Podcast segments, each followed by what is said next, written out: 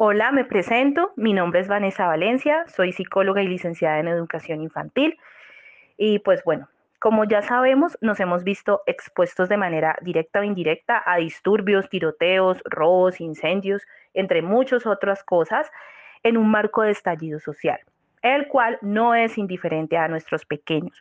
Es por eso que hoy quiero hablarles desde mi experiencia cómo podemos atenuar o mitigar el impacto que tienen estos eventos estresantes en las emociones de nuestros pequeños. Para comenzar, quiero decirte que es muy normal que en algunos de nuestros niños en estos tiempos se encuentren o muy irritables o que las famosas pataletas sean más recurrentes que nunca. ¿Por qué?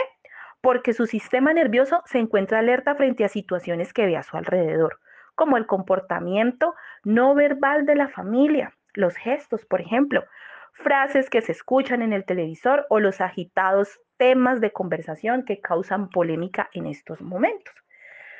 De esta manera podemos evidenciar muchos cambios en su rutina de sueño, apetito e intereses o cosas que normalmente disfrutaba hacer antes. Esto se debe a que su sistema nervioso se encuentra alerta y toda la energía que tenía focalizada en seguir instrucciones, en seguir rutinas ya interiorizadas, se relacionan con el hecho de estar atendiendo su supervivencia y estando presto a lo que sucede a su alrededor.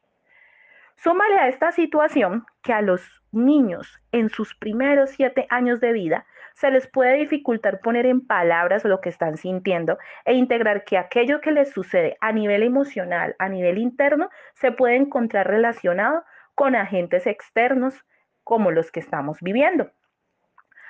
Por lo que necesitamos exponer lo menos posible a nuestros niños a situaciones de violencia y de caos. Y digo lo menos posible porque a veces se nos puede salir de las manos que no se encuentren inmersos en estas situaciones. Esto causa estrés y nuestros pequeños observan estas situaciones o circunstancias por más que estén en una pantalla de televisión lo más real posible. Ya teniendo en cuenta el contexto que les acabo de hablar, ¿cuál sería el rol que nosotros como cuidadores, como adultos tenemos con nuestros niños? Pues bien, el rol es ser intérpretes de sucesos y brindar seguridad. Esto se realiza a través de la contextualización de los hechos. No se trata de negar lo que está pasando porque nuestros pequeños, como ya lo dije, perciben las realidades. Se trata de poder organizar las experiencias emocionales junto con los agentes externos. ¿Cómo? Explicando la situación, validando su emoción y brindando rituales, frases o palabras que generen seguridad. Vamos a poner un ejemplo. Supongamos que escuchamos tiroteos en la calle y un familiar comienza a llorar.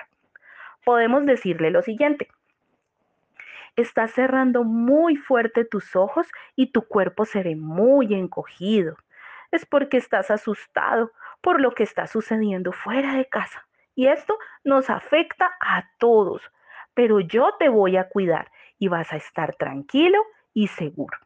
Luego de esto, podemos contener a través de una caricia, un abrazo y adicional, podemos acudir a nuestras creencias o rituales, es decir, orar, declarar o enviar fuerzas para que todo salga bien, hacer un dibujo a esa mamá que está llorando. La idea es canalizar toda esa emoción a la seguridad.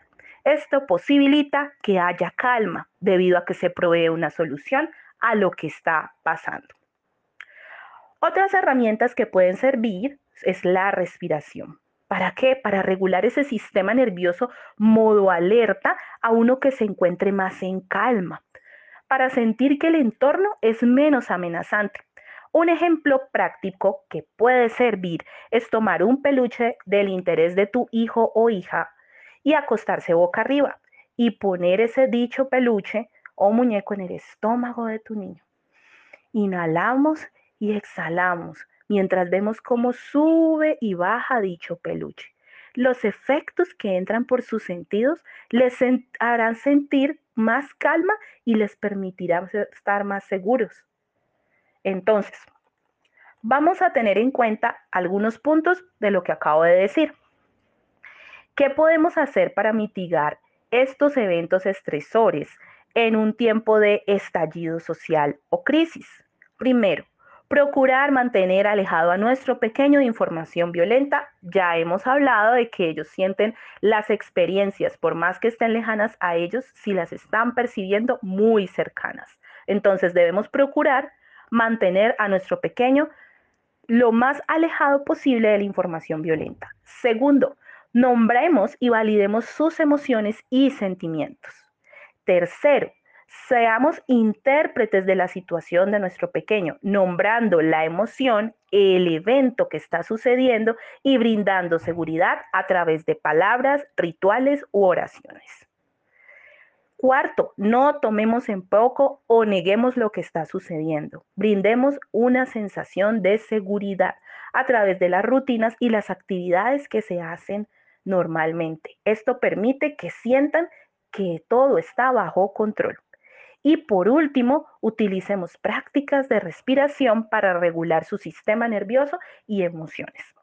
Espero con todo mi cariño que estas herramientas sean útiles en estos momentos o en situaciones de crisis que se puedan presentar más adelante. Si quieres contactarme, puedes escribirme a mi Instagram. Me encuentras como vane-anafran. Muchas gracias.